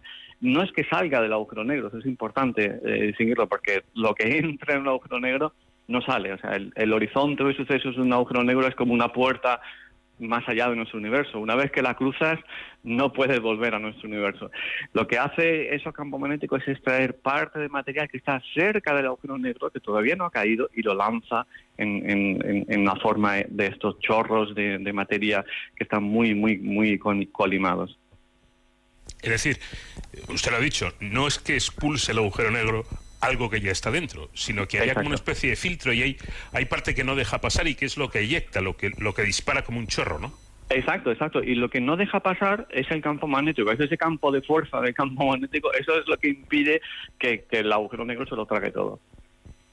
Llegamos a, un punto espectacular que leyendo, leyendo su, su, estudio, yo directamente, me permiten la expresión, he alucinado, porque dicen ustedes, los brillantes chorros de energía y materia que emergen del núcleo de M87 se extienden al menos hasta 5 hasta 5.000 años luz de su centro. Son una de las características más misteriosas precisamente y energéticas de la galaxia. La mayor parte de la materia que se encuentra cerca del borde de un agujero negro cae dentro, como ya hemos explicado. Sin embargo, algunas de esas partículas circundantes escapan momentos antes de la captura y son expulsadas al espacio en forma de chorro. Todo es interesante, pero eso de que se extiendan hasta al menos 5.000 años luz quiere decir que, esa expulsión ocupa más espacio que la propia galaxia?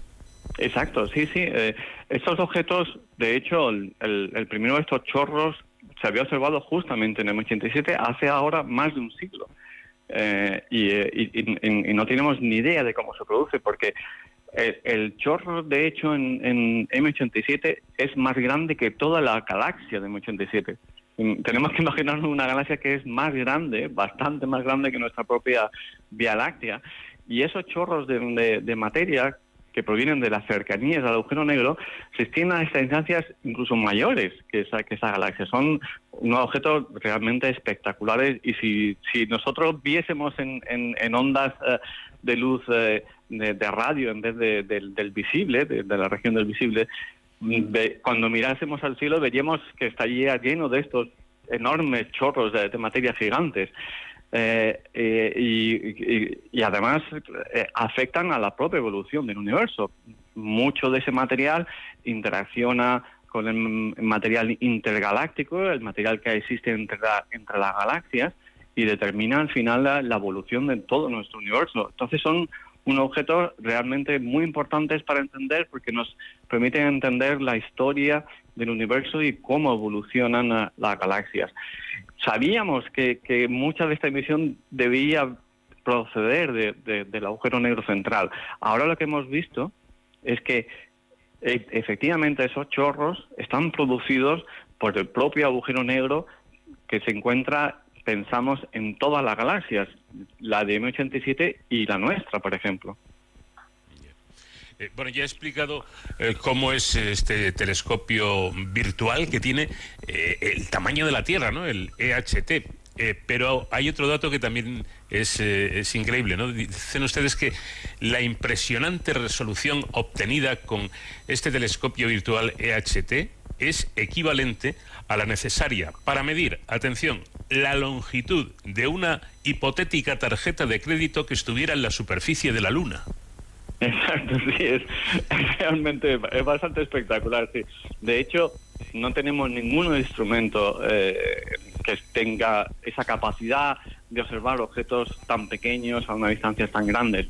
El EHT es el instrumento que proporciona las imágenes con una mejor nosotros decimos resolución angular, que no es más que la capacidad de observar esos objetos pequeños a distancia muy, muy lejana.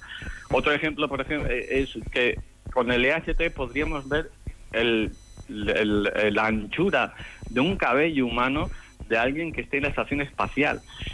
O sea, es, es realmente espectacular. Es realmente espectacular. Claro, porque en realidad nosotros tenemos, eh, ah, conseguimos tener ese tamaño. Es, hay que imaginarse la Tierra vista desde la Luna, pues imaginarse que tenemos una antena parabólica que es tan grande como la propia Tierra. Y eso es lo que nos permite distinguir estos detalles tan tan pequeños en, en- en una galaxia que está tan lejos, tan lejana como es eh, M87. En fin, eh, de película, ¿eh? De película de ciencia ficción. Todos A veces estos datos. A, a veces la realidad es más sorprendente que la ciencia ficción. Siempre Sí, se lo digo a mis sin niños. duda. Sin duda, efectivamente. Bueno, para terminar, eh, ¿están ustedes más cerca de conocer ese gran misterio de los agujeros negros? Sí, eh, sí, estamos, es- que se está avanzando muchísimo en el conocimiento de los agujeros negros. De hecho, este año eh, el premio, los, eh, premio Nobel de Física eh, se ha concedido a, a los estudios de los agujeros negros en nuestra propia ah, galaxia. Eh, el año pasado el- la colaboración del telescopio eh, de horizonte de sucesos eh, eh, obtuvo también un, eh, un- eh, uno de los galardones de mayor prestigio a nivel internacional, que es el Breakthrough Prize eh, que- de- en física. Y, y- y- y- y esto es pues simplemente un reconocimiento, una muestra de reconocimiento internacional de la relevancia de los resultados de- del, del EHT. Y eh, lo ahora, de hecho, seguimos trabajando en mejorar nuestro telescopio. Eh, eh, de hecho, en- dentro de un par de días vamos a tener otra campaña de observación en la que participa de nuevo también, como comentaba antes, la antena en, en Sierra Nevada. Y, y cada año añadimos nuevos telescopios, nuevas pequeñas piezas de ese telescopio gigantesco que, es, que sería la- el equivalente al tamaño de la Tierra. Y, en el futuro pretendemos añadir muchos más telescopios, mejorar la resolución y eso nos va a permitir obtener imágenes cada vez más nítidas de, los, de estos agujeros negros y resolver uno de los misterios más importantes, que es eh, cómo, cómo se compagina la teoría de la relatividad de Einstein con la teoría de la mecánica cuántica. Y, eh, y, eso es, ha sido, pues, fue lo- Einstein pasó sus últimas décadas de trabajo intentando resolver ese misterio. Llevamos pues eh, ca- casi un siglo intentando resolverlo y esperamos que con el EHT y otros telescopios que se están construyendo podamos realmente eh, eh, aportar nueva información sobre cómo funciona el universo y cómo funciona la gravedad y la mecánica cuántica. Pues José Luis Gómez, investigador y líder del grupo de este telescopio de horizonte de sucesos, el EHT, en el Instituto de Astrofísica de Andalucía.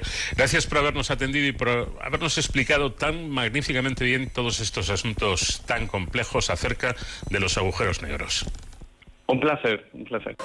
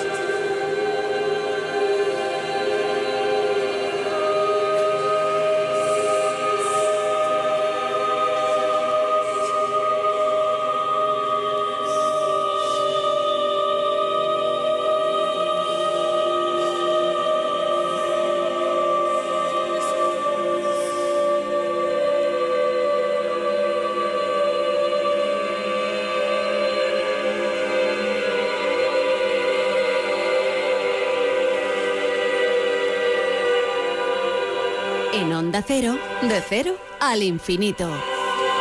Nos referimos ahora a un nuevo libro de la colección que sabemos de, editado como siempre por Ceci Catarata, que habla de la enfermedad de las mil caras que afecta nada más y nada menos que a dos millones y medio de personas en todo el mundo. Hablamos de la esclerosis múltiple, esta enfermedad crónica, inflamatoria y neurodegenerativa del sistema nervioso central.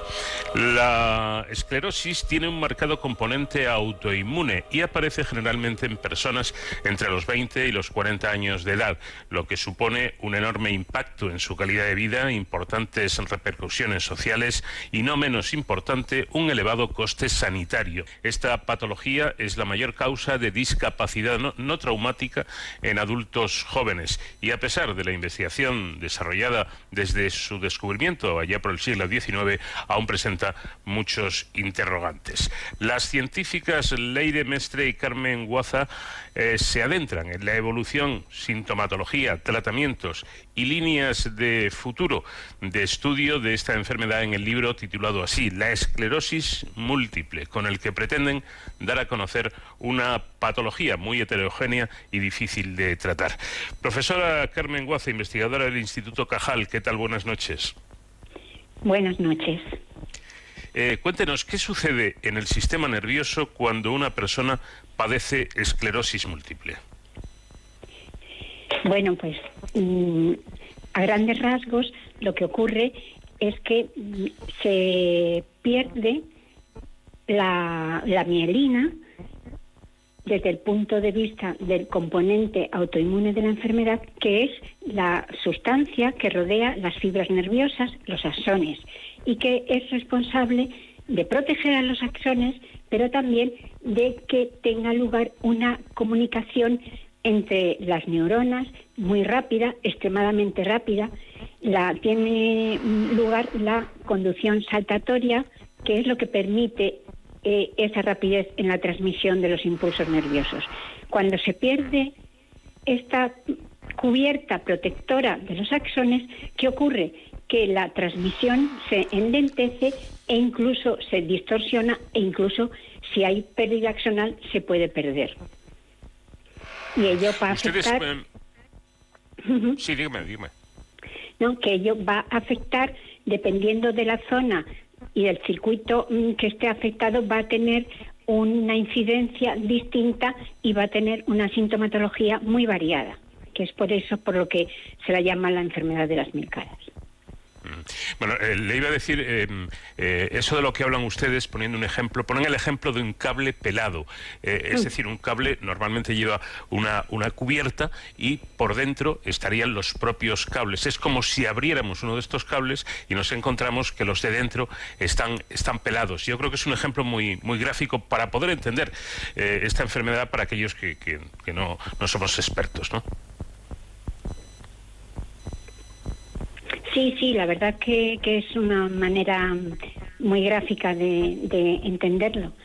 Y realmente es que es, es mm, como, como usted lo ha descrito muy bien en la introducción, que es una enfermedad eh, eh, crónica, inflamatoria, es muy importante la inflamación, tiene ese componente autoinmune, pero también neurodegenerativo. O sea, es una enfermedad neurodegenerativa. Eh, la pregunta, profesora, sería ¿por qué se pela el cable? Es decir, ¿por qué desaparece la mielina? Efectivamente. Esa mm, es la pregunta clave. Vamos a ver. Mm, eh, el origen de la esclerosis múltiple todavía se desconoce, pero sí que podemos saber cómo se llega a, a perder la mielina teniendo en cuenta el componente autoinmune. Quiere decir esto que nuestro sistema inmunológico reconoce, eh, eh, va a atacar a una proteína propia nuestra. ¿Qué es lo que hace que el sistema que el sistema inmune decida atacar a un componente del sistema nervioso central como es la mielina?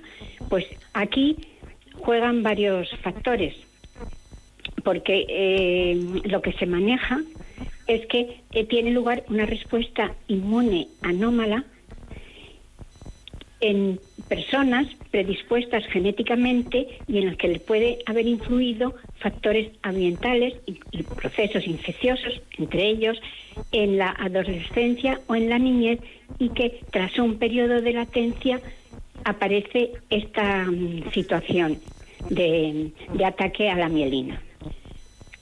Pero también hay otra línea actual que, mm, por eso digo, es una, es una enfermedad que mm, cuya teología, que, cuya causa no lo sabemos exactamente, se desconoce a día de hoy, pero puede también deberse a un daño intrínseco del sistema nervioso central, que no, que, que, y que sea ese daño inicial el que induzca la inflamación, deje al, em, al exterior epítopos de mielina que puedan ser atacados. O sea que, que realmente no, no se sabe si fue antes el huevo o la gallina. Eh, bueno, hay... No sé Como en si, cualquier si me explico. Sí, sí, sí. Yo, bueno, yo creo haberle, haberle entendido perfectamente. Eh, i- iba a decirle que eh, en, en esta, como en cualquier enfermedad, hay una cosa muy importante, que es el diagnóstico. Pero parece ser que en, en- en esta enfermedad, en esta patología, los síntomas son al principio tan leves que dificultan ese diagnóstico. ¿No, ¿No es así? Es así, es así. Ese, ese es uno de los de los temas más importantes porque eh, los, los síntomas pueden ser, como he dicho, muy variados. Puede empezar como un, hormi- un hormigueo o un eh, entumecimiento en las extremidades o, alteraciones sensoriales discretas. La- las personas pueden no, no percibirlas como una enfermedad. Y entonces y, y- y cuando ya aparecen los síntomas pues ya una parte de, de la patología ha estado silente no, no, no, no se han percatado de que existía. Por tanto el diagnóstico precoz es fundamental. Diagnóstico precoz y inicio de tratamiento. Que no que no se se retrase el tratamiento. Yo diría en este sentido que los, los pacientes descubren un día que tienen un- una disfunción neurológica, que ya le digo que puede ser muy variada, puede ser eh, también eh, fatiga muscular, etcétera. Y, y entonces mm, acuden al final al neurólogo. Es como un episodio agudo. Entonces, si en, en, la unidad de neurología le detectan lesiones o placas desmielinizantes, o sea que no tienen mielina, pues el, el- el neurólogo le va a decir que es un, se trata de un síndrome eh, aislado, clínicamente aislado. Si es así, todavía no le, no le dicen que tiene esclerosis múltiple. Ahora, si pasado un tiempo se vuelve a repetir, entonces ya se considera como esclerosis múltiple. O sea que lo primero es que el síndrome mm, es clínicamente aislado, que puede ser un episodio agudo, puedes tener un episodio agudo de este tipo y no ser esclerosis múltiple. Claro. claro. Pero si se te repite, entonces eh, ya se te diagnostica como esclerosis múltiple. Y a partir de ese momento, pues hay que empezar el tratamiento lo antes posible.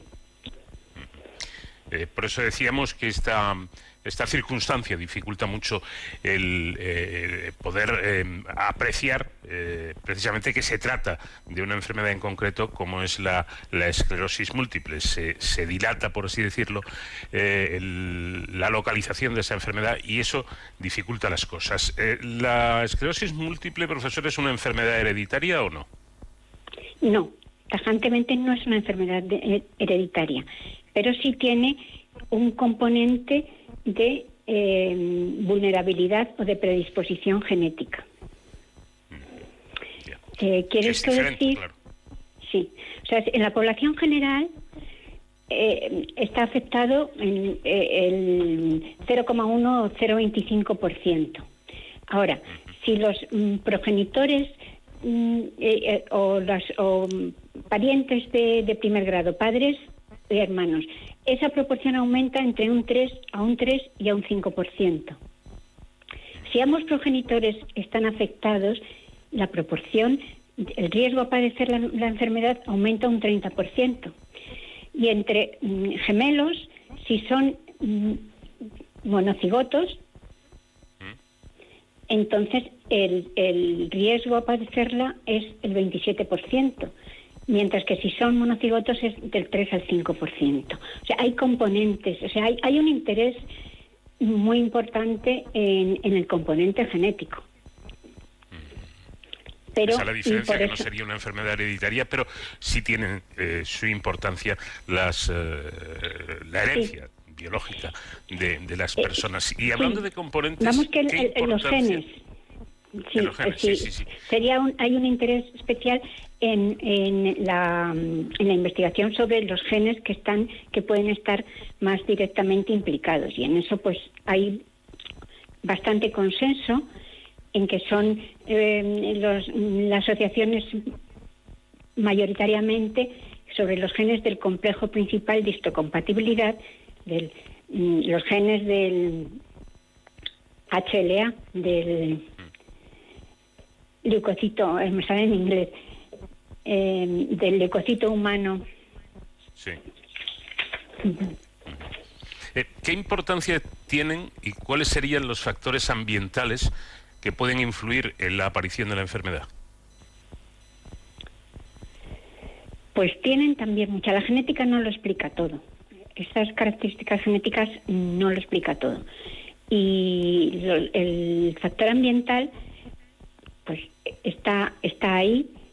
Hay mm, mm, razones, realmente, mm, los registros migratorios poblacionales nos indican que si una persona migra en, edad, eh, en niñez o durante la adolescencia, va a adquirir la, eh, la prevalencia del, del lugar donde, a donde ha migrado.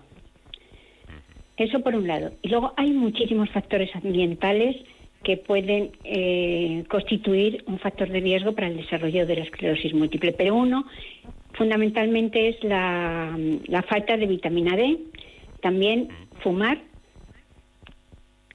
eh, el consumo de tabaco, el, el- que afecta no solamente como riesgo, sino también luego en la evolución. Mm, hay estudios que señalan que la ingesta alta de sal, la obesidad, procesos infecciosos, algunos virus se han implicado en, en el como posible origen o se han implicado en el desarrollo de la esclerosis múltiple. Mm, Hay algunos que, que- que son más reconocidos como el virus de, de Epstein-Barr o los retrovirus endógenos, etcétera. Y también eh, en los últimos años también se está hablando de la microbiota como, posibles un factores, posible factor. Eh, ¿Cómo está la, la- la situación actualmente? Quiero decir, ¿qué se puede? Ya sabemos que eh, esta, esta es una enfermedad que sigue siendo incurable hoy en día, pero ¿qué se puede conseguir con los tratamientos actuales? Pues la verdad es que mm, en este sentido, pues mm, doy una visión muy positiva porque ha, ha habido una explosión de, de tratamientos farmacológicos muy, muy importante. En los, actualmente hay, yo creo que ya desde que, desde que salió el libro, pues ya hay, alguno más. Tratamientos farmacológicos que se van a modificar el curso de la enfermedad. Entonces, estos tratamientos farmacológicos van a disminuir el número de brotes, pero también van a frenar la progresión de la enfermedad. Entonces, si a eso se une un diagnóstico precoz y un- inicio de tratamiento temprano, pues podemos decir que, que la situación ha variado drásticamente en relación con esta enfermedad y hay personas que, que padecen esclerosis múltiple, pero que llevan una vida mm, prácticamente normal.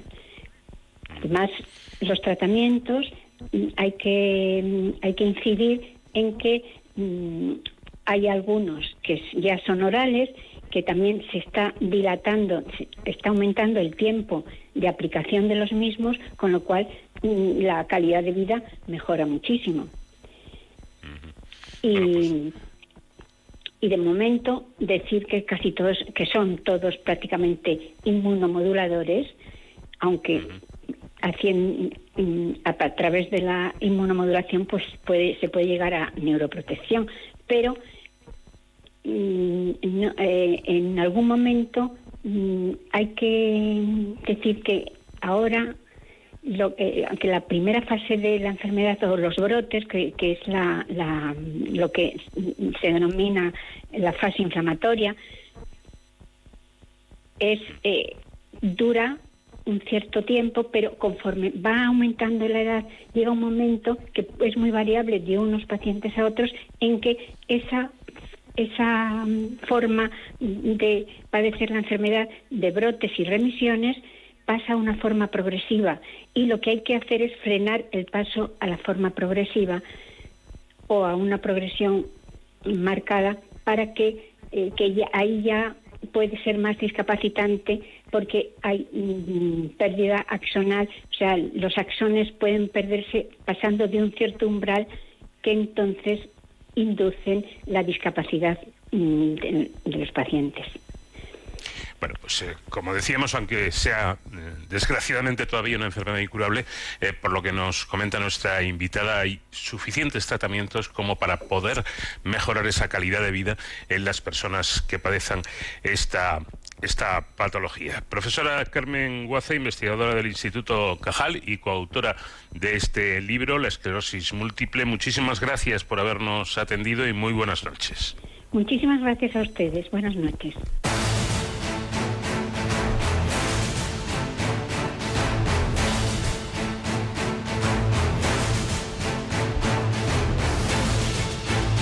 Como dicta la tradición en este programa, la seguridad y las emergencias son los asuntos con los que solemos cerrar cada semana este programa. Una sección coordinada por nuestro experto David Ferrero. ¿Qué tal David? Buenas noches. Hola Paco, muy buenas madrugadas. Eh, bueno, pues eh, esta sección es tradición, pero lo que muchas veces no es tradición es eh, hacer las cosas como se debe, ¿no? En- en- por parte de nuestras administraciones. Pero parece que por fin eh, han metido la directa y estamos acelerando el ritmo de vacunación. Eh, bueno, tanto es así que esta misma semana el presidente del gobierno, Pedro Sánchez, ha pronosticado que a finales de agosto el 70% de la población adulta estará vacunada. Ojalá así lo vean nuestros ojos eh, y consigamos la tan ansiada inmunidad de, de rebaño, al menos en España. Mientras tanto, las comunidades se afanan por, por vacunar lo más rápidamente posible, aunque claro, a ver, entre las franjas de edad, los diferentes centros de vacunación y tanta fecha que tenemos en mente, pues acudir a, estos centros, eh, es normal que a los ciudadanos nos cueste a veces seguir el, el hilo de los acontecimientos. Y no solo eso, también eh, esta situación nos hace caer a veces en ciertas trampas que algunos eh, nos ponen aprovechándose de esta confusión. Y si no, que se lo pregunten a los más de 4.000 sevillanos que, según la vanguardia, acudieron sin cita previa a vacunarse a un centro de salud tras recibir un bulo que se propagó por redes sociales y WhatsApp. Esto que ocurrió a principios de abril es algo parecido a lo que pasó precisamente este lunes con otra cadena de bulos, también en Sevilla, que aseguraba que se iniciaba la vacunación a personas de entre 50 y 65 años, cuando esto no es así todavía.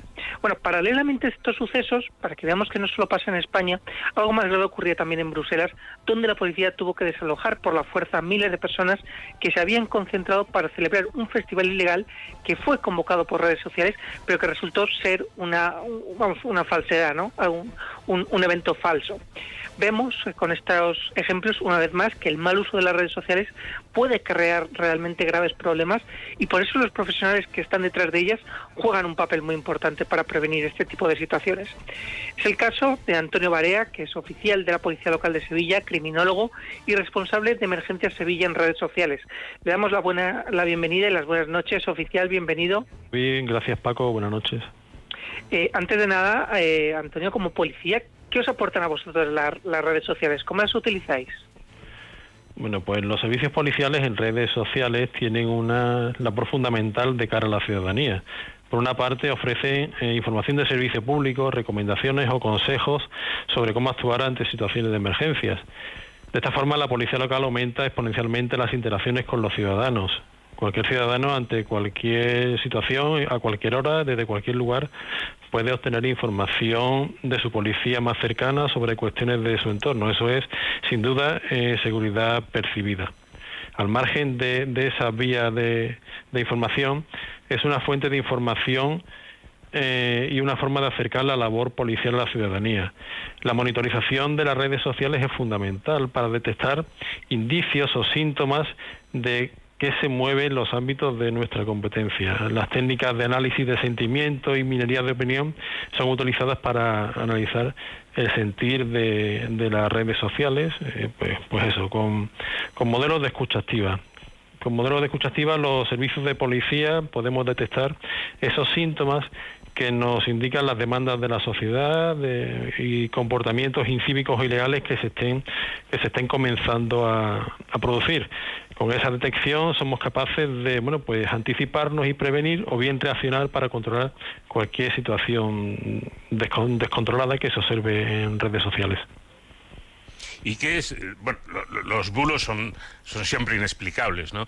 Eh, pero, pero claro, en este caso, montar todo un bulo diciendo que ya pueden ir a vacunarse los ciudadanos de tal o cual edad, eh, a mí es que me cuesta mucho trabajo entenderlo. ¿Qué intención hay? ¿Qué, qué, qué, es lo que hace que alguien se invente una cosa tan, tan en un asunto tan serio como este, un bulo de este tipo? La intención siempre de la persona o las personas que, que generan bulos son, bueno, pues eh, generar desconfianza y generar inseguridad en las personas. Eh, es, un, es un acto irresponsable, insolidario, pero lo que buscan es pues esa, esa merma de confianza de los ciudadanos en, en, la, en las instituciones, ¿no? Si quiebra la relación de confianza, pues, pues eso, eh, ahí tenemos un problema y, siempre buscan esa confusión deliberada entre, entre opinión e información. y, este tipo de, de, publicaciones eh, pueden tener repercusiones legales, eh, aunque se realicen en las redes sociales. Claro, evidentemente, cualquier cualquier información difundida pues que genere que genere una movilización de bueno de, de las fuerzas de seguridad pues pues se trata de unos desórdenes públicos que evidentemente pues tienen tienen sus consecuencias legales. Pueden eh, o, se puede saber quién está detrás de esos mensajes falsos o, es imposible rastrearlo bueno eh, es complicado es complicado porque la difusión eh, se hace de una forma tan tan, tan rápida que es, que es bastante complicado el llegar al origen, al origen. Eh, quizás pues a través de los metadatos de la información, de los mensajes, pues se pueda llegar a, acotar acotar eh, de dónde surge, pero es, relativamente complicado el poder llegar al origen de, esa, de esa información. Eh, nos comentabas que una parte importante es la monitorización de las redes sociales, ¿no? ¿Cómo se lleva a cabo eh, ese, ese, palpar, ¿no? De, lo que está fraguándose a través de las redes sociales. Pues como te decía, pues con modelos de escucha activa, estando, estando sobre, sobre las fuentes de información. Eh, en Sevilla, la desinformación y los bulos forman parte de uno de los riesgos que se, que se incorporan al plan de emergencias de, de la ciudad desde el año 2019. En la línea, bueno, pues del, de la Estrategia Nacional de, Ciberseguridad de España, dentro de la Estrategia de Seguridad Nacional o incluso del, del Plan de Acción contra la Desinformación de la Comisión Europea. Lo que estamos haciendo es pues monitorizar de forma sistematizada y continuada pues las redes sociales y todas las fuentes abiertas que tenemos a nuestra disposición mediante técnicas técnicas OSINT, que no es más que bueno esa sistematización en la, en la monitorización y en la observación de lo que se mueve en redes sociales. Eh, Para terminar y aunque sea aunque sea rápidamente al final parece que la gente lo que lo que más eh, de lo que más se fía es el mensaje que le llega por WhatsApp a través de un familiar o un amigo. Teniendo en cuenta que además es una plataforma cerrada eh, Antonio es posible ganar la batalla a la desinformación es posible ganar la batalla, eh, bueno, pues con autoprotección, igual que, todos los riesgos, eh, que cualquier riesgo, cuando se cuando se educa a la población sobre cómo actuar ante un terremoto o ante cualquier riesgo, pues esa autoprotección, esa autoprotección hay que difundirla y hay que educar a la población con consejos sencillos, eh, comprobando la información que te ha llegado, ¿no? consejos muy sencillos que que nos permite tener esa capacidad de, hacernos fuertes frente a la desinformación. Con una búsqueda simple en Google eh, ya nos pone sobre, sobre la pista si ese mensaje es, eh, es real o no es real, ¿no? Mm. Bueno, pues con ese consejo ¿no? de buscar y contrastar la información que nos llega, eh, sea el canal que sea por el que nos llegue, eh, es importante eh, saber si es real o no y no debemos dar nada, nada por hecho. Antonio Barea, oficial de Policía Local de Sevilla y responsable de los canales digitales de Emergencia Sevilla, muchas gracias por atendernos y nos seguimos en las redes sociales. Muchas gracias David, muchas gracias Paco y lo dicho, seguir, seguir los canales oficiales es la mejor forma de, tener información de calidad e información certera. Gracias Antonio Barea, ha sido un placer, muy buenas noches. Muchas gracias Paco, buenas noches. Bueno, David, y a ti te espero como, como es tradición la próxima semana para seguir hablando de seguridad y emergencias. Perfecto, Paco. Nos vemos o nos escuchamos, mejor dicho, la semana que viene y hasta entonces, pues ya saben, protéjanse.